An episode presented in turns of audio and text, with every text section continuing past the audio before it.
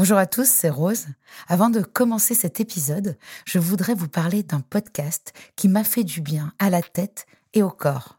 Adieu complexe de Malika Ménard nous plonge dans les pensées contradictoires de l'être humain qui voudrait cheminer vers l'acceptation mais qui se perd dans le doute, le jugement, le sabotage et la détestation de lui-même trop souvent. Malika reçoit des personnalités fortes qui, comme elle, ont réussi à sortir de ce mode de fonctionnement qui est la cause de la majorité de nos comportements destructeurs. On se juge, on se déteste, on s'anesthésie, on se punit, alors on culpabilise. Et c'est le retour au jugement. Ce cercle vicieux, on le connaît bien nous ici, dans Contradiction, et Malika le décortique avec simplicité et intelligence avec ses invités. Tu dis aussi que très tôt, tu as eu la sensation que parce que tu étais grosse, il fallait que tu développes d'autres qualités. Ah oui bien sûr. Être la plus intelligente, la plus drôle. Bien sûr. C'est réussi, hein, je rigole bien. Depuis tout à l'heure, on peut dire que je rigole bien. Donc euh. J'adore. Ouais, clairement, bah, quand t'es grosse, tu, tu sais faire mille trucs. J'ai fait de la natation à haut niveau, je sais faire du tennis, j'ai lu un nombre incalculable de livres, j'ai voyagé. En fait, quand t'es grosse, t'as intérêt à avoir un bagage comme as. Tu compenses. Je vous laisse découvrir le tout premier épisode du podcast Adieu complexe de Malika Ménard. Hey, it's Paige DeSorbo from Giggly Squad. High quality fashion without the price tag. Say hello to Quince. I'm snagging high-end essentials like cozy cashmere sweaters, sleek leather jackets, fine jewelry, and so much more. With Quince being 50 to 80% less than similar brands. And they partner with factories that prioritize safe, ethical, and responsible manufacturing. I love that. Luxury quality within reach. Go to quince.com slash style to get free shipping and 365 day returns on your next order. Quince.com slash style. Double Monde, création. On pourrait pas faire des premiers soins en addictologie. On pourrait pas nous tous, essayer de savoir ce qu'il faut dire, pas dire, faire, pas faire, repérer précocement pour aider. On a 20 millions de secouristes en France et on peut pas avoir des secouristes en addictologie. Les parents peuvent pas, les amis peuvent pas, on continue de déconner. On n'a fait pas d'informations. Oui, c'est ça, SOS Addiction, de dire euh, où sont les urgences addictologiques. Je m'appelle Keren, Rose pour les noms intimes. Vous avez peut-être déjà entendu ma voix dans des chansons comme La Liste ou mes mots dans des livres comme Kérosène. Mais avant même de savoir chanter ou écrire, j'étais dépendante, comme beaucoup d'entre vous. J'ai voulu comprendre comment fonctionnait le cercle vicieux de la dépendance et pourquoi c'était si difficile d'en sortir. L'addiction a ces contradictions que la volonté ignore. Alors quelles sont les solutions? Au travers de discussions décomplexées avec des invités addicts, ex-addicts, thérapeutes, artistes, auteurs, je vous propose de plonger ensemble au cœur de nos modes de fonctionnement. Bienvenue dans Contradiction, le podcast pour les gens qui se donnent du mal pour aller bien. Et pour ne pas en manquer une ligne, rendez-vous sur les réseaux sociaux de Rose, de Double Monde et sur le compte Instagram Contradiction Podcast. Vous le savez peut-être, nous sommes en pleine semaine du podcaston. Pendant 7 jours, plus de 300 animateurs et animatrices de podcasts se mobilisent pour mettre en valeur le monde associatif. C'est une belle mobilisation que Contradiction veut soutenir. Dans ce contexte, j'ai le plaisir d'inviter William Lovenstein, directeur de l'association à but non lucratif SOS Addiction, dont l'objectif est de mobiliser l'opinion publique et d'informer les acteurs de la société civile et les responsables politiques sur les substances psychoactives et les addictions comportementales. Il suffit de faire un petit tour de sa grande carrière pour valider le terme de toubib des toxicos que le docteur Lovenstein s'attribue dans le titre de l'un de ses nombreux ouvrages. Jeune chef de clinique en 1983, il gère le service des héroïnomanes sidéens. En 91, il s'engage pour les stratégies de réduction des risques. Il crée en 94 le premier centre français dispensateur de méthadone, le centre Monte Cristo, avec le soutien de Simone Veil. De 2001 à 2013, il dirige la clinique Montevideo à Boulogne-Billancourt, spécialisée dans la recherche et le traitement de la dépendance. Durant sa présidence, 3500 patients sont hospitalisés et 5000 suivis en consultation. Depuis 2013, il préside l'association SOS Addiction. Dans les années à venir, un Français sur quatre sera directement ou indirectement touché par les dommages d'une addiction. Et SOS Addiction a pour mission la mobilisation de tous pour un sujet qui nous concerne tous. Bonjour, docteur Lowenstein, bienvenue dans Contradiction et merci d'avoir accepté notre invitation à l'occasion du podcaston. Bonjour Rose et merci pour cette présentation qui Ah, donne un peu de fatigue comme ça à vous écouter. hein. ça, ça défile vite. Ça défile vite, oui, parce que j'ai malheureusement j'ai pas pu tout dire, mais j'ai l'impression que vous êtes euh, partout depuis euh, aujourd'hui. Ça fait combien d'années là Comme On a commencé en beaucoup, 80. heureusement, quoi, on est passé quand même dans, dans les, les années 70, il y avait une ou deux figures, des, des papes, de, des patriarches. euh, Et puis là, ce qui est intéressant, surtout sur euh, des sujets aussi complexes, aussi transversaux, aussi larges, c'est de se dire maintenant, outre avoir développé la médecine des addictions et attendre qu'on développe la santé des addictions malgré les réticences politiques que vous connaissez ou les simplifications politiques que vous connaissez, ouais, on est une trentaine, une quarantaine, une cinquantaine, il n'y a plus de papes, vous voyez, il y a des personnes toutes hyperactives euh, qui essayent de faire des choses pour construire la santé des addictions dans notre pays. Qu'est-ce que vous entendez par ce terme santé Bah, des Vous addictions voyez, si on a pu, en effet, créer à la fin des années 90 l'addictologie, qu'on pourrait aussi nommer la médecine des addictions. C'est-à-dire réussir à réunir enfin les addictions aux substances psychoactives illicites, qui remuaient tout le monde depuis les années 68-70, aux addictions aux substances psychoactives licites qui tuaient juste 100 fois plus, mais comme c'était licite, alcool, tabac et médicaments, bah, c'était une autre histoire. Et enfin, les addictions comportementales qui, dans notre pays, ont longtemps été nulle part. Donc c'est ça l'histoire. Addiction, addictologie, c'est se dire on sort de d'un côté toxicomanie, de l'autre alcoolologie et tabacologie et addiction comportementale, pour se dire il y a peut-être des choses à, à- à mettre en commun. Mais on est dans une approche un peu médecine quand même, avec toute la nécessité que je soutiens à fond hein, de développer, y compris recherche, et pas santé. C'est la même différence qu'entre médecine scolaire et santé scolaire. Médecine du travail et santé au travail, voire médecine sportive et santé Mmh. sportive. D'accord, ok. Donc c'est ça le développement de santé des addictions, c'est quand tous les citoyens, les politiques réfléchissent à l'ensemble des objectifs à atteindre, c'est-à-dire pas simplement sur le mode répressif, la diminution des consommations ou des addictions, mais surtout comment on peut diminuer les usages problématiques. À la limite, soyons en face de la réalité. Les usages tels qu'est notre société, tel qu'est l'échec de la répression des politiques, des stratégies anciennes, euh, les usages vont jamais diminuer. On est dans une société addictogène avec une accélération. Bah, voyez bien les tonnes de coke qui arrivent sur notre littoral. Quoi. Voyez bien les pharmacies de nos parents ou grands-parents. quoi. Ce qu'il y a dedans. Vous voyez bien que les substances psychoactives ou les drogues, pour parler simple, sont partout. À l'école, en prison, On va parler de tout ça. etc. etc. On va en Et donc, notre euh, objectif, le changement de logiciel, ok, faisons face. On peut le regretter, on peut être utopique, mais comment on fait pour les usages problématiques? Moi, j'aimerais bien que vous nous donniez, parce que je demande toujours euh, la- la- à mes invités la définition de l'addiction. Donc, euh, disons que la vôtre euh, Alors, je vais faire un petit clin d'œil, Rose, si vous le permettez, à un livre que vous avez sûrement lu il n'y a pas longtemps.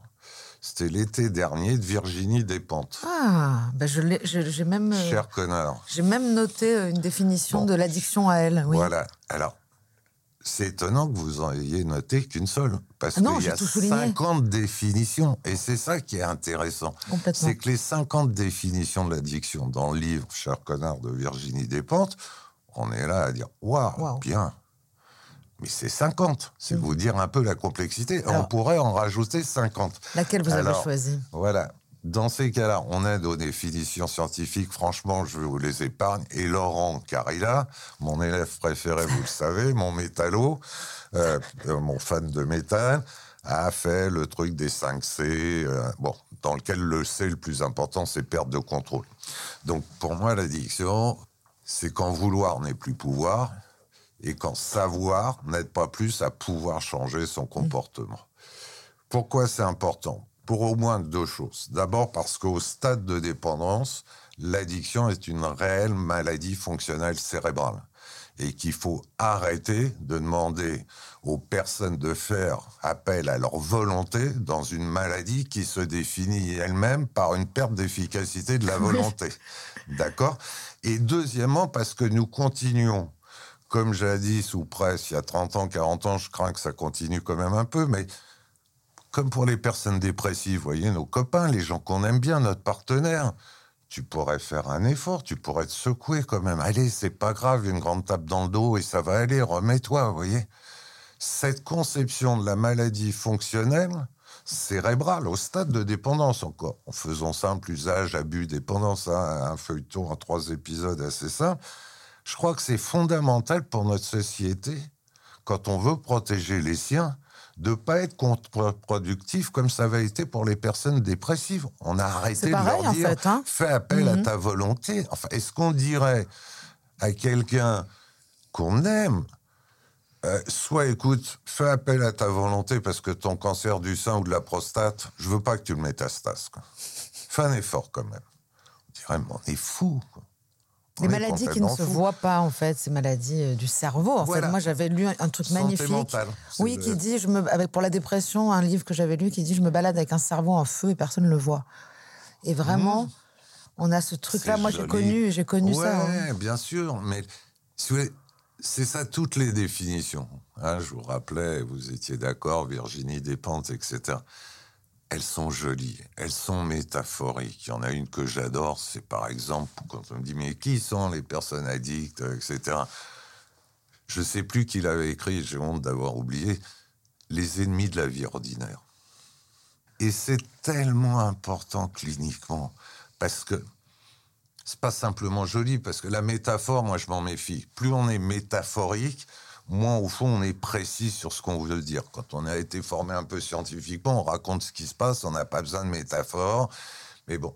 Ça permet aux gens parfois de mieux comprendre. Mais dans la transmission, la métaphore, elle a cette importance-là. Pourquoi j'aime bien ça? D'abord parce que ça permet de modifier cette vision ancienne, quasiment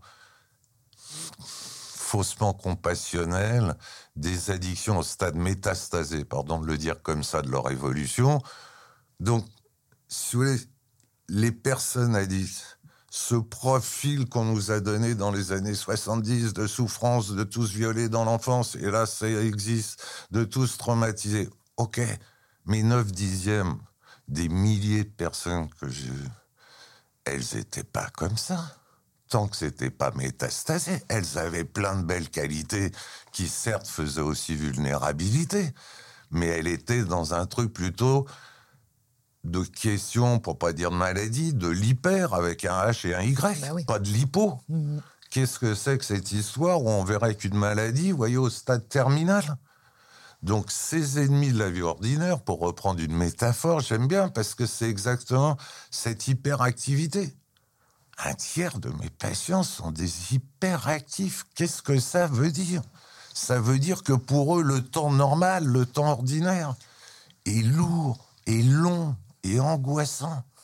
Donc bien sûr qu'il y a l'hyperactivité, bien sûr qu'il y a les écrans maintenant, bien sûr qu'il y a cette fausse occupation, je veux dire, face à une perception du temps qui est angoissante pour la plupart des patients si ça va pas assez vite. Comment ces personnes qui ont des belles qualités, qui font aussi vulnérabilité, bah, on garde leurs belles qualités, on essaye de les protéger pour qu'il y ait moins de vulnérabilité.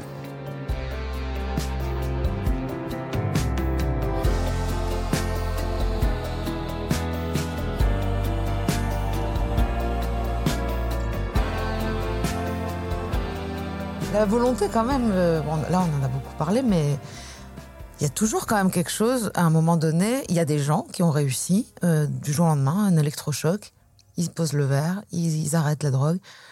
Qu'est-ce que c'est alors si c'est pas de la volonté, ce, ce C'est truc-là. Parce que moi, moi, je suis C'est d'accord avec du- vous, c'est pas une question de du volonté. déclic, quasiment médulaire, mais pas suffisante. Une fois que vous avez vu des patients, par exemple, fumer leur clope à travers leur trachéotomie, On voit bien que même quand il y a des chocs aussi énormes euh, que d'être opéré, avoir une trachéo et de passer par le bloc, par les...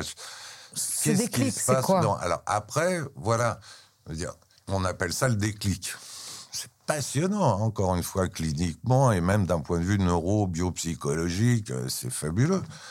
Manque de peau, il y a autant, à mon avis, d'individus que de déclics. Euh, Ouais. Donc, c'est- comme d'habitude, la science est là pour édicter des lois générales, mais en médecine, il y a autant de cas qu'il y a d'individus. Donc, c'est on essaie d'établir des cadres, de voir. En fait, arrêter de consommer, c'est que le début. Donc déjà, le déclic, il est cool pour arrêter. Mais Ouais. est-ce qu'on va réussir à rester abstinent après? Euh, Ça, c'est encore Bah, autre chose. Voilà la question de l'abstinence. Et, et qu'est-ce que ça veut dire, abstinent en plus hein? Il y a deux questions qui traversent ce qu'on va appeler la dictologie moderne. La première question, c'est par rapport à euh, des substances psychoactives, quelles qu'elles soient, hein, l'alcool, la coke, euh, le cannabis, le truc comme ça.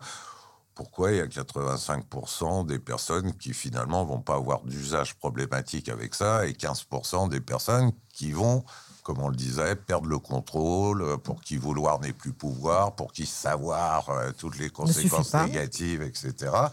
Euh, donc pourquoi ce passage de l'usage à l'abus et de l'abus à la dépendance? Mais déjà, voilà, qu'est-ce qui se passe là-haut dans la vie, dans tout ça, pour que 15% des personnes dans la plupart des drogues, comme chez les rats, chez les mammifères, hein, on n'est jamais que des petits animaux métaphysiques. euh, vous voyez, c'est... c'est- C'est-à-dire que leur cerveau, enfin le- leur système de la récompense, lui, il va fonctionner correctement. C'est dans l'état actuel de nos connaissances. Est-ce que L'addict, lui, va que consommer. le paradigme actuel, qui est une vraie avancée, circuit de la récompense, et qui évidemment est d'une complexité absolue. Oui, on hein. l'a- on l'a parle bien de résumé. milliards de récepteurs, on parle de deuxième messager différents quand même selon les Mhm. substances.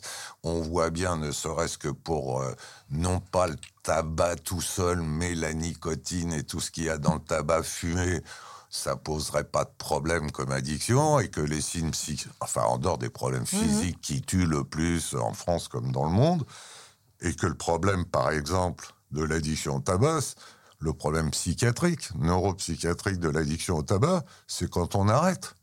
Pas quand on continue. Donc on a réuni tout ça. C'est pas simple, hein, vous voyez. c'est- passionnant, Je veux dire, alcool, cocaïne, on voit bien que plus on continue, plus on se flingue un certain nombre de fonctionnements.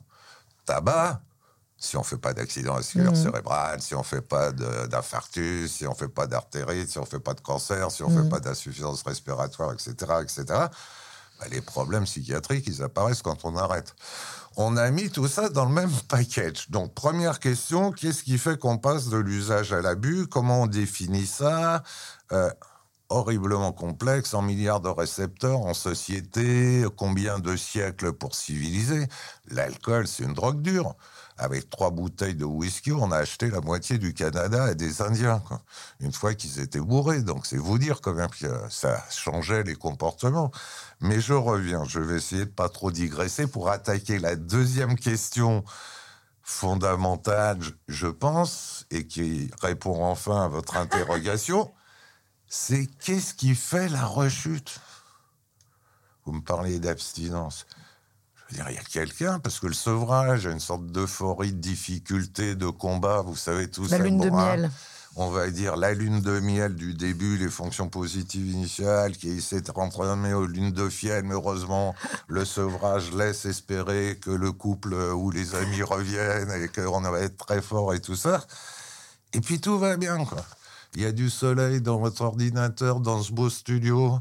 La vie est belle et vous reconsommez, quoi. Autre question, mais fondamentale, pilier, qu'est-ce que c'est que le relapse? Qu'est-ce que c'est que la rechute en addictologie? Qu'est-ce qui se passe vraiment? Et paradoxalement, tout le monde dit, bah oui, il y a eu un traumatisme, ça a été difficile. Même chose, moi, neuf fois sur, j'exagère, deux fois sur trois, les rechutes, je les ai vues arriver chez des gens qui m'avaient dit la semaine précédente, William, c'est nickel. Franchement, je vais bien. Écoute, ça fait six mois, un an, je sais même plus, je m'en fous d'ailleurs. Je plus envie de pars tel-. Voilà, on parle plus de ça. Et écoute, je te dis à dans un an, merci encore, etc. quoi.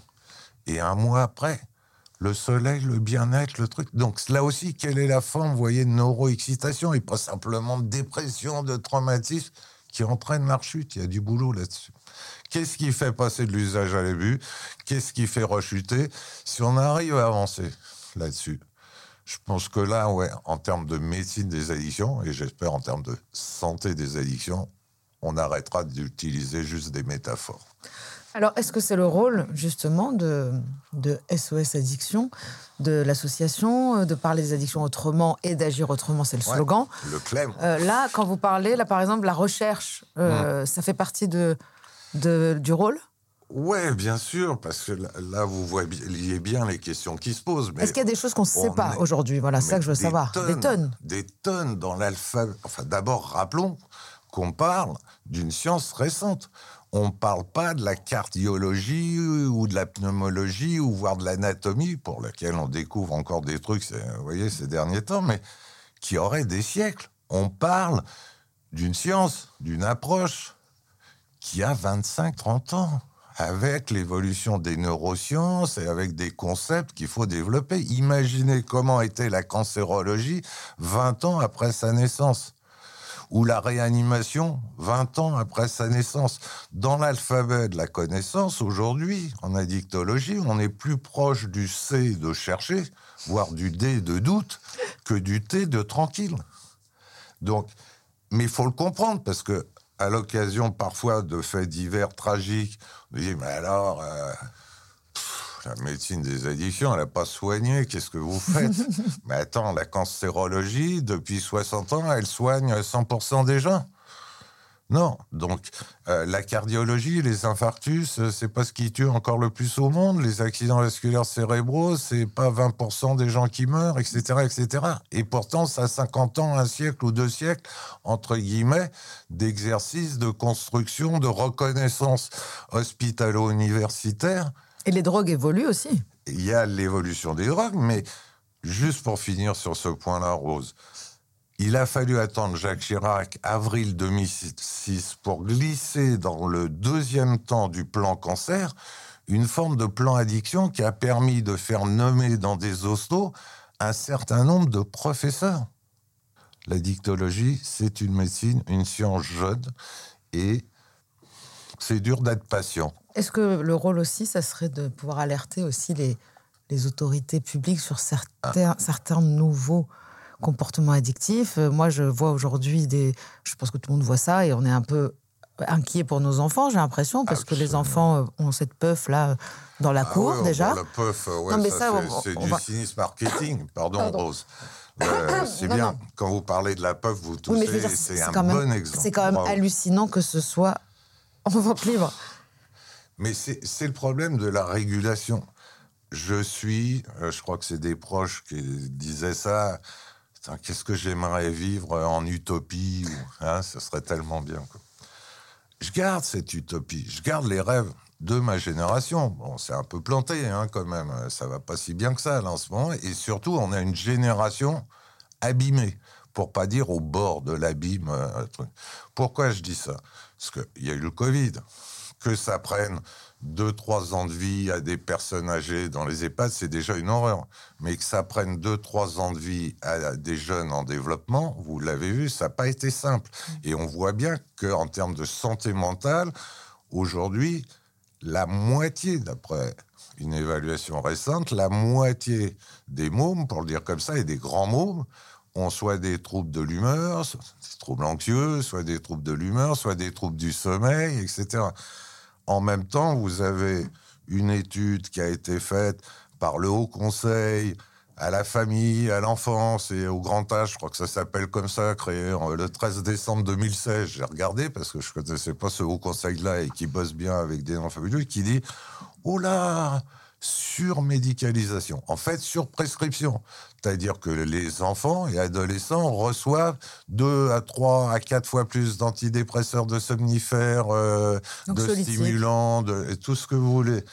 Euh, dites, bon, euh, ouais, c'est compliqué parce que à notre époque, pour jouer les vieux cons, l'avenir, soit on n'y pense pas, euh, soit on trouvait que c'était à, à changer, mais c'était du progrès, de l'espoir. Là, l'avenir est menace. Après la pandémie, quand quand est-ce que la planète se lyophilise Ça se fait. Euh, quand est-ce que les super trucs hyper balistiques ou je sais pas quoi de la Russie ou de la Corée du Nord ou de la Chine arrivent euh, sur ça? Euh, Et au quotidien, euh, comment on fait pour bouffer? Comment on fait pour se loger? Pareil, on peut plus se loger quand on est jeune. C'est un autre problème. Ouais, mais ça joue dans la santé Bah oui, ça mentale. joue, évidemment. Si on n'aborde pas, pourquoi j'insiste là-dessus? Parce que le logement, c'est du quotidien, la bouffe, c'est du quotidien. On est dans des systèmes de récompense. hein. On ne parle pas souvent des troubles alimentaires dans les addictions, mais Mhm. hein, elles ont vraiment leur place. Dans typiquement la médecine des addictions, qui est une médecine des des- du quotidien, plus vous voyez des personnes dans les situations qu'affronte actuellement la jeunesse, plus la réponse immédiate, chimique, addictive, va trouver son nid. Et vous voyez bien que même si une société sans drogue, ça n'existe pas, je le répète et je le répète, là, il y a beaucoup de drogue, licite et illicite. Donc, quand il y a une situation comme ça où on a envie d'être bien, mais qu'il y a du chaos externe et interne, quelle est la réponse qui permet un peu de zoomer, de rassembler tout ça? L'immédiateté du soulagement, Mm. l'immédiateté du mieux-être. Quand vous posez simplement la question du cannabis aux ados, un tiers se sont accrochés, parce qu'évidemment, ils ont fumé avec les copains, les trucs comme ça, euh, les premiers juin. Mais quels sont ceux, hein, la question du passage de l'usage à l'abus, quels sont ceux qui s'accrochent? Un tiers vont s'accrocher parce que simplement ils en ont marre de faire la crêpe le soir dans leur lit, parce qu'il y a des troubles de l'endormissement. Alors ça aide à s'endormir merveilleusement bien, reconnaissons-le, tout autant que ça aide pas à se réveiller et que ça enlève le rêve. Et c'est c'est ça dans la diffusion, vous me dites SOS Addiction, c'est cette précision-là qui nous intéresse, de dire, attendez, si tout était noir et blanc, on se retrouverait pas ce matin, même le dernier des cons, il sait ce qu'il faut décider quand c'est noir et blanc. Non, il y a des fonctions positives initiales, il y a ceci et cela, et la question c'est qu'est-ce qu'on fait pour choisir entre le gris et le gris? C'est plus complexe. C'est pour ça que votre terme euh, contradiction, il m'intéresse beaucoup. c'est cette complexité-là qu'il faut. hein. Les mômes, ils veulent pas forcément emmerder la société, ni leurs parents tout le temps. Ils veulent pas devenir dépendants. Personne n'a choisi ça, Hein non. Donc, au fond, quelles sont les fonctions positives initiales de telle ou telle substance, de tel ou tel comportement? Comment parfois elles sont initiées? Par les parents eux-mêmes L'alcool, En fait, vous proposez quoi euh, en amont, euh, avant justement qu'on aille chercher ce plaisir immédiat en récompense et en soulagement? Qu'est-ce qu'il faut faire? Je préfère dire il y a un idéal, diminuer les consommations, diminuer Mhm. les usages, que ce monde soit merveilleux, etc. Et on voit bien que c'est un échec sur toute la ligne pour diminuer les usages. hein. la, la politique, j'ai envie de dire de répression, pour pas dire de prohibition. La politique de répression était une mauvaise politique. Tout le monde lui aurait pardonné si elle avait réussi. C'est pas le cas. Elle n'a pas su protéger ni les personnes qu'elle disait vouloir aider. On a une augmentation des consommations quand même depuis 40-50 ans. C'est insuffisant. Il faut lutter contre les trafics, oui, mais on voit bien que c'est un peu compliqué, que ça fait pas tout. Donc, qu'est-ce qu'on peut faire de plus? Et c'est là où l'approche prévention, faut l'évaluer, comme la répression, d'accord Parce qu'il y a beaucoup de prévention, de bonne intention, de ceci, de cela, mais ça marche ou ça marche pas J'ai pigé un vrai truc à cause du sida à Berlin, une conférence internationale, quand je vois un Américain qu'on attendait vraiment sur l'intersection sida-toxicomanie, Monsieur Sir Robert Newman, je pense qu'il mérite ce terme, dit voilà, si vous voulez pas attraper le sida, ne vous droguez pas. On était vachement content d'être venu. hein. C'est un vrai Américain. Il continue tout de suite. Mais si vous droguez, ne vous shootez pas. Oui, il a raison. c'est la voie d'administration. Mais si vous shootez, ne partagez pas votre seringue. Mais si vous partagez votre seringue, lavez-la d'abord à l'eau de Javel. Il avait tout dit, l'idéal, la réduction des risques. Après, on n'abandonne personne. Il ne s'agit pas d'être juste un bon malade, un bon médecin, une bonne stratégie. Dans cet exemple-là, qu'on pourrait décliner dans beaucoup de domaines, pour moi, ça a été une révélation en termes d'approche de santé publique. de santé tout court et de médecine. Vous voyez, c'était se dire, voilà, j'oublie personne, ok, je vais aller vers un idéal pour répondre à votre question. Manque de peau, j'ai l'impression ouais, que l'idéal, c'est 0,1%. Qu'est-ce qu'on fait pour les autres? J'aimerais bien savoir si votre association euh, va, euh, va à l'encontre de ce qui se passe dans la société, c'est-à-dire de, de, de faire des générations d'addicts aux écrans qui vont peut-être justement être plus un terrain plus pro, plus euh, Mmh. oui? Non? Mmh, je pense que le fait qu'ils soient addicts déjà à leur téléphone est-ce que ça fait un terrain propice? Au reste. Ouais, dans l'immédiateté, enfin, vous voyez, on voit bien le court-circuit chimique avec les drogues, comment euh, finalement ces drogues, ces substances euh, bah, annulent, entre guillemets, ou embolisent euh, bah, juste des dizaines de milliers d'années d'évolution, de recherche d'équilibre avec le circuit de la récompense que vous évoquez. Hein, J'aime oublier que si les drogues existent, c'est parce que on a les récepteurs pour les accueillir. Et pourquoi on a les récepteurs pour les accueillir dans notre tête? C'est parce que jusqu'à présent, le principal producteur de drogue au monde, c'est le cerveau c'est le cerveau humain. D'accord Donc mettre euh, 6 milliards de cerveaux humains en prison, je ne sais pas ce que ça va donner, je ne pense pas que ça soit une bonne idée. Mais euh, qu'est-ce qu'on peut faire, encore une fois, à l'heure actuelle? Moi, je pense que c'est vraiment réduire les risques. Pardon d'y revenir de cette façon-là. Je, je, pas en attendant qu'on réduise les usages, qu'on ait encore une fois une société idéale. Vous voyez bien l'accélération de tout, y compris des écrans. Mais est-ce que vous allez euh, couper l'électricité pour qu'il n'y ait plus faire, en fait. d'écran? Est-ce que quelqu'un peut vivre dans un monde moderne? C'est un paradoxe, hein, la contradiction. C'est un paradoxe de plus. Est-ce qu'on peut vivre sans smartphone aujourd'hui? Il y a une non bascule mais est-ce que ça crée une, Alors, euh, ça un cerveau d'addict en comme fait vecteur, oui, ça accélère encore. Vous voyez bien, quand on dit scroller, c'est quand même un truc de recherche de satisfaction, tous azimuts, etc.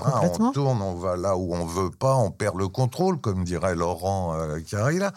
Euh, mais ça ne veut pas dire qu'il y ait là aussi que des fonctions négatives. Il y a non des tonnes une de fonctions génération positives. quand même c'est une C'est- voilà, génération c'est- qui binge bah, les, qui- les Anglais avaient consomme, il y a euh, longtemps une définition, puisque vous en demandiez de, de l'addiction. Ils disaient en gros, c'est un excessive appétite. Un appétit excessif. Oui, il y a quelque chose de la boulimie. et de insatiabilité hein Mais bien Ouais, sûr, ouais, ouais. De, de cette boulimie, pas chez tous, mais ça va aller de plus en plus comme ça. En attendant de corriger cette évolution, si elle est corrigée, parce que depuis 2005, les smartphones, pour revenir à ça, c'est un peu complexe. Encore une fois, qu'est-ce qu'on fait pour prévenir les usages problématiques, pour réduire les risques? Moi, c'est vraiment ma question. Je- J'essaye de faire comme tout médecin avec la réalité.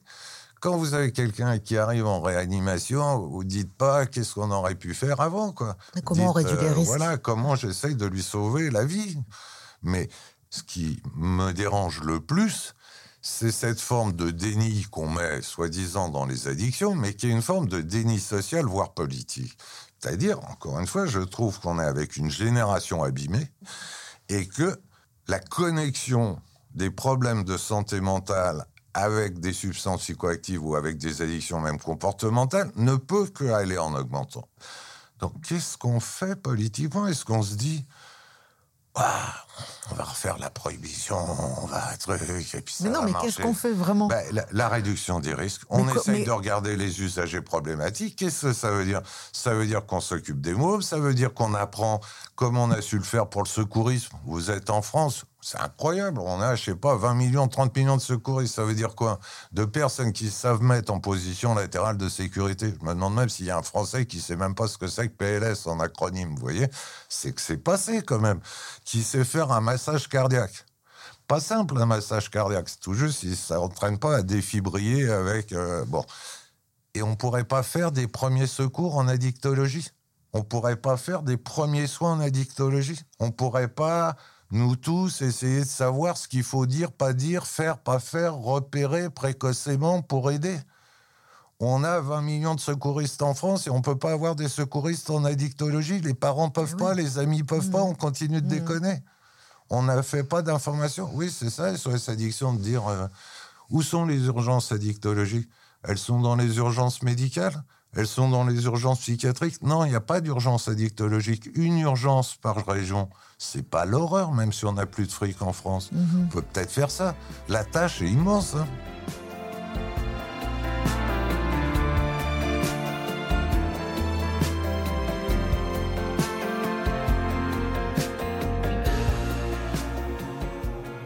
Qu'est-ce qui vous a donné à vous envie de faire de, ce, de ça, de l'addiction, euh, justement, une cause aussi euh, que vous défendez avec autant de...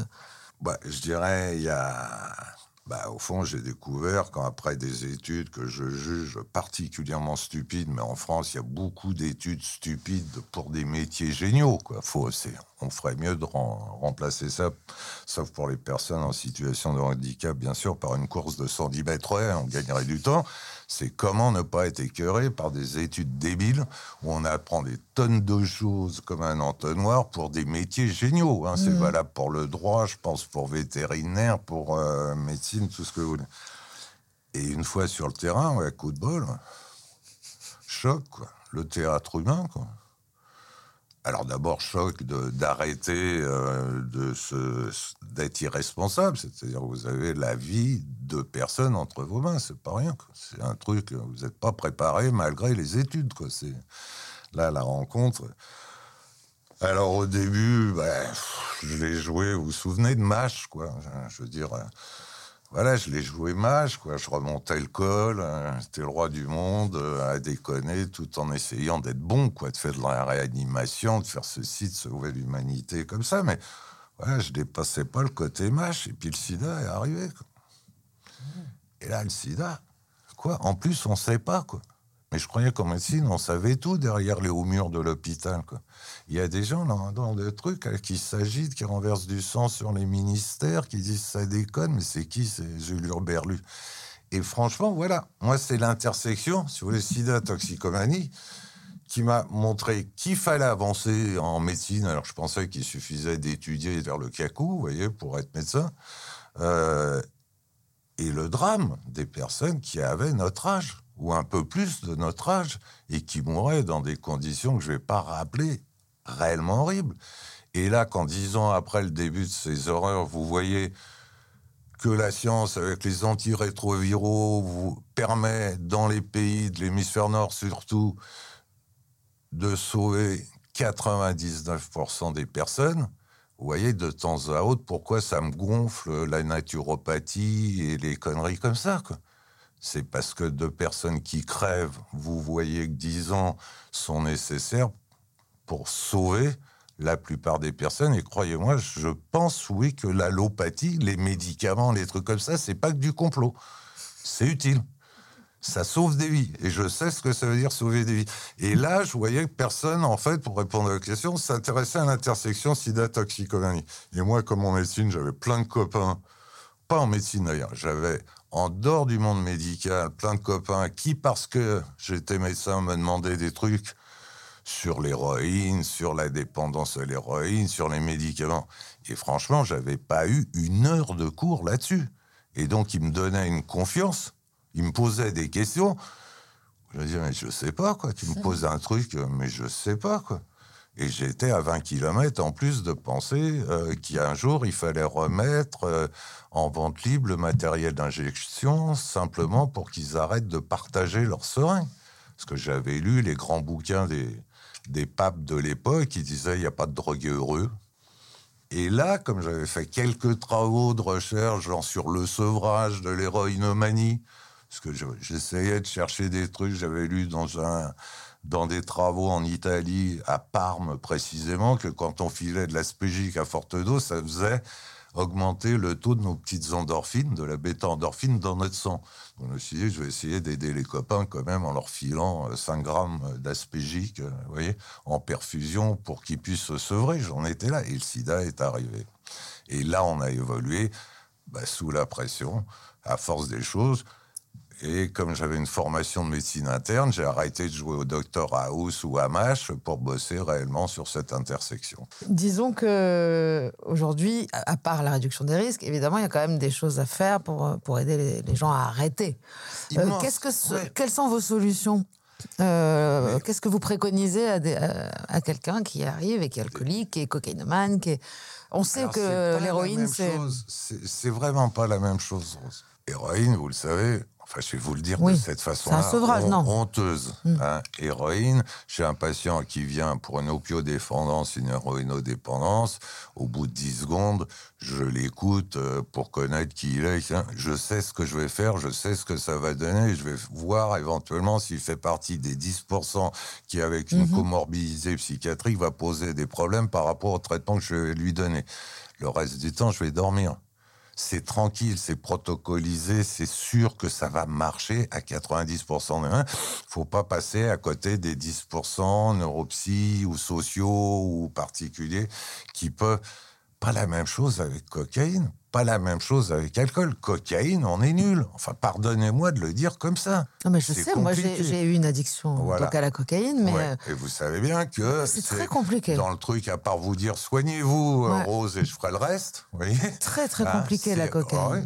Alcool, on a progressé. Il a fallu attendre le baclofen, vous voyez, pour se dire, tiens, on peut peut-être avoir des approches aussi de reprise de contrôle, pas simplement Le l'abstinence. baclofen, vous êtes... euh, Bah, je- ouais, moi, ça, je- ça fonctionne? J'étais à la direction générale de la santé quand j'ai vu arriver Olivier Amezen et un certain nombre de personnes m'expliquant que ça allait guérir les addictions à 100%. Donc j'avais un petit doute quand même sur l'emballement, mais j'étais content de voir un outil de plus là-dessus. Donc bien sûr, je suis à dire baclofen plus qu'intéressant, mais faut préciser les indications, faut préciser les posologies, faut aussi préciser évaluation pour changer. C'est une approche thérapeutique et il faut continuer de chercher d'autres molécules, pardon de le, le dire comme ça pour, pour l'alcool. Mais comment élargir la palette thérapeutique? Comment voir, si vous voulez, peut-être les 5% qui sont encore capables, tout en étant dépendants, de se reposer sur l'abstinence Parce que par définition, c'est encore une fois qu'en vouloir n'est plus pouvoir. Donc comment euh, Chez certaines personnes, ça marche quand même? Comment chez d'autres? Majoritairement, ça marche pas. Quelles sont les recherches qu'il faut faire pour que ça marche et les méthodes? Et avant de trouver tout ça, comment faire pour qu'elle meure pas? Pour qu'elle tue pas d'autres personnes éventuellement, qu'il n'y ait pas de violence conjugale si c'est l'alcool qu'on évoque, ou la coke, qu'il n'y ait pas d'accident de voiture, etc. Tout ce qu'il faut faire pour réduire les risques. Et là, on revient au truc du, sida. Vous voyez, c'est- c'est-à-dire... Enfin, vous me posiez la question de pourquoi les addictions. Je peux vous répondre a posteriori, mais vous assurer que j'ai vraiment pas réalisé comme ça. Donc là aussi, je, je fais le malin, mais a posteriori. Je pense vraiment que la liberté et la santé sont nos biens les plus précieux. Et que les addictions menacent les deux. Et donc, à ce moment-là, ça me paraît logique vous voyez, de se dire comment on protège cette liberté et cette santé.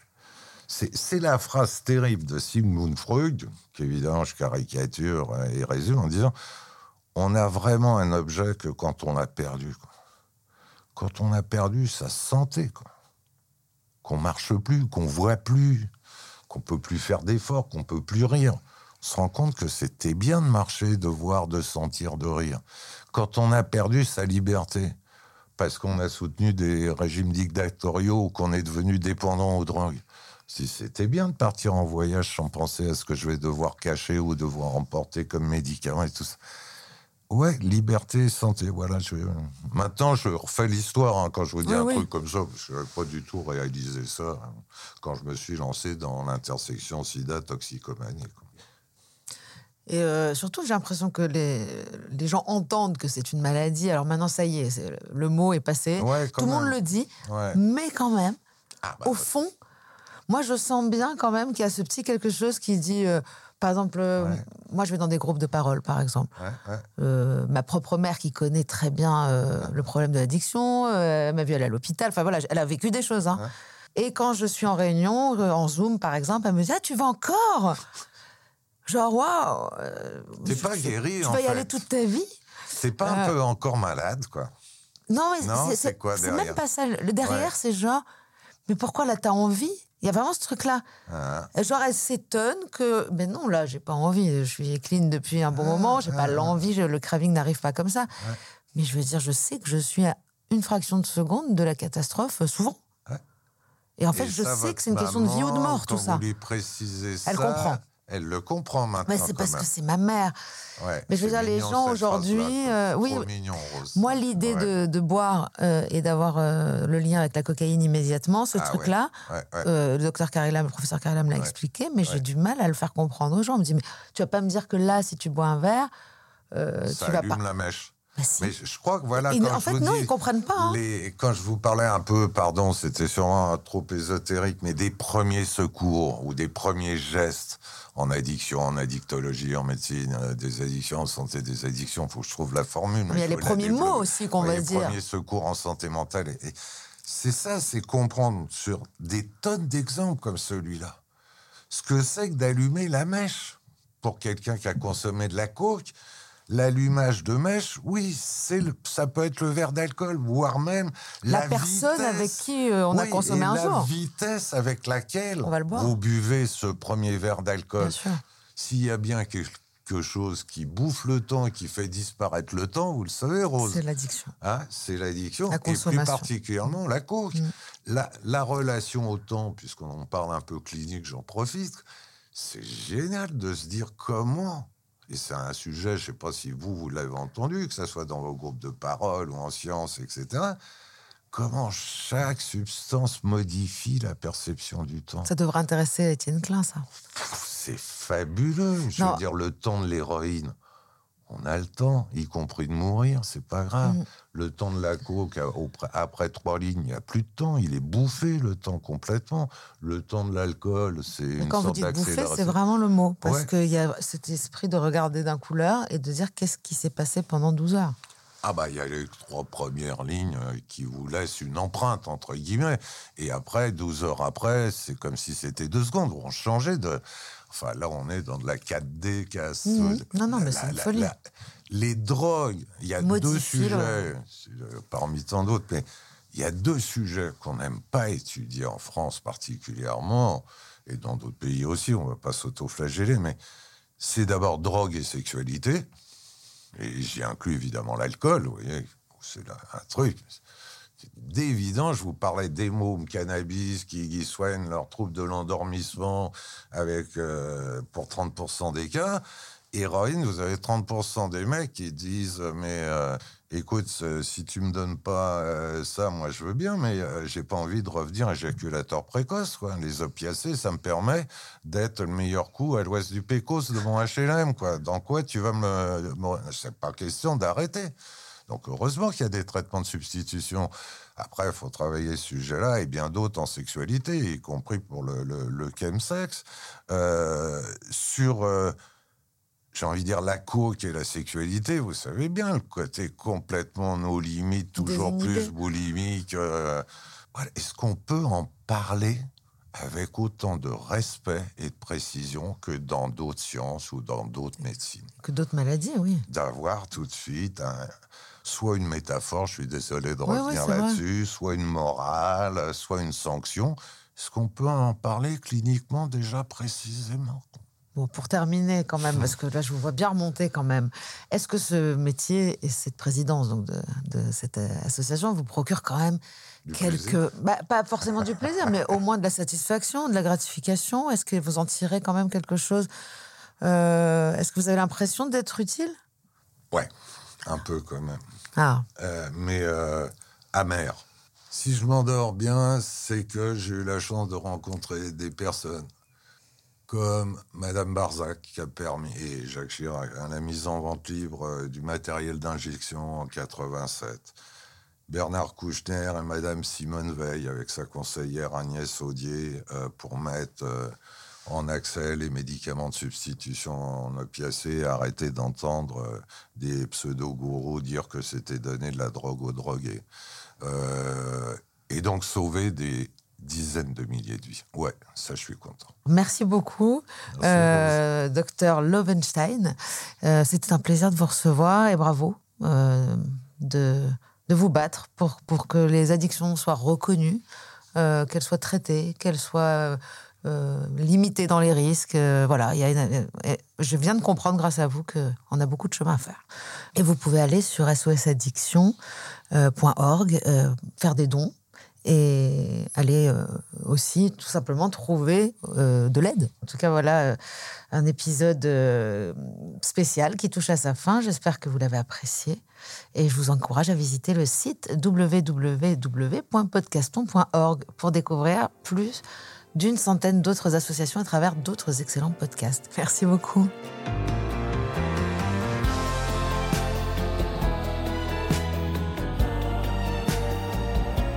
Rendez-vous chaque semaine sur toutes vos plateformes de podcast préférées. Et en attendant, on se parle sur les réseaux sociaux de Rose, de Doublement de Création et sur le compte Instagram Contradiction Podcast.